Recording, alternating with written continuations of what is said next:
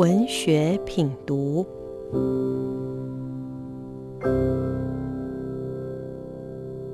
大家好，我是启明出版发行人林胜修。今天想要跟大家介绍一本新书《小鸟小哲学》。这是一本法文书，有两位法国作者所写，一位是鸟类观察家，另外一位是哲学家。这一本《小鸟小哲学》，我们给它下了一个副书名，叫做《重拾平衡，找回生活余裕的二十二堂课》。这本书透过二十二个对鸟类生活习惯、生态的观察，导出一些人生活上的体悟、小哲学。例如说，从第一章接纳自己的脆弱，鸭子的隐退。在这个里面，他观察到公鸭会有一个食羽的阶段。那在食羽阶段的时候，公鸭就会躲起来，安安静静的接受它在换羽毛的过程，接受自己的脆弱。那它会适时的在生活中找到停顿，接纳这一个就是比较脆弱的时刻。那像作者就会鼓励人们说，在我们遇到悲伤的时候，通常大家都鼓励我们要振作起来，要往明天会更好。但是为什么就不像鸭子一样这样接纳这一个悲伤的时刻去感受它？那这个其实也是人生活中必要经历的一个过程。像这样的小故事，例如说里面有母鸡洗澡哲学或尽情生活的艺术。在这章里面，他作者提到母鸡在洗澡的时候，它们很快乐的时候会发出咕噜咕噜的叫声。那尤其是它们洗澡的时候，他们会找一个泥土地，然后在那边打滚，滚得尘土飞扬，然后就咕噜咕噜咕噜的，看起来实在是非常的享受。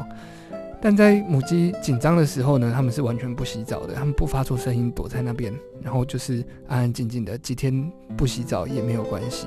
所以，这作者在观察母鸡的时候，就体悟到说，人们如果说每天规律要做各种事情，没有随着自己的情绪去做调整的话，那我们怎么活得更和谐呢？又或者是旅行的意义？作者在这一章里面讲到北极燕鸥，它是世界上迁徙路线最长的一种鸟，它从在北极繁殖。冬天要来的时候，它就会飞往南极，从北极一路飞到南极。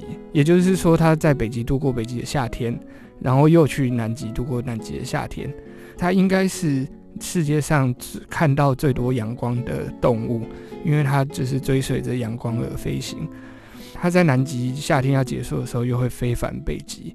那除此之外呢？它还会在南极进行半年的漫游。那为什么北极燕鸥要做这么长的旅行呢？其实没有人知道它的原因。它大可以在一个温带或者温带的地区就固定在那边生活。为什么它需要这样迁徙？那像人们其实也会去旅行，就是或许一年一次两次。那我们喜欢到一个陌生的地方，到接触一个完全不知道的文化，然后把自己放到未知里面。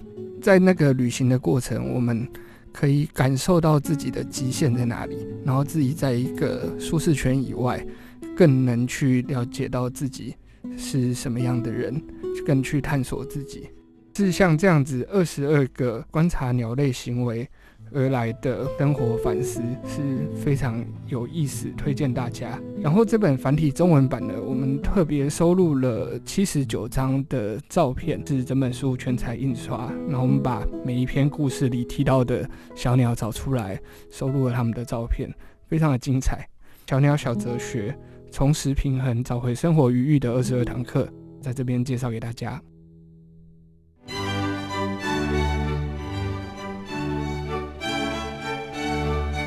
Bravo FM 九一点三，与您一起探寻文学之美，享受慢活日常。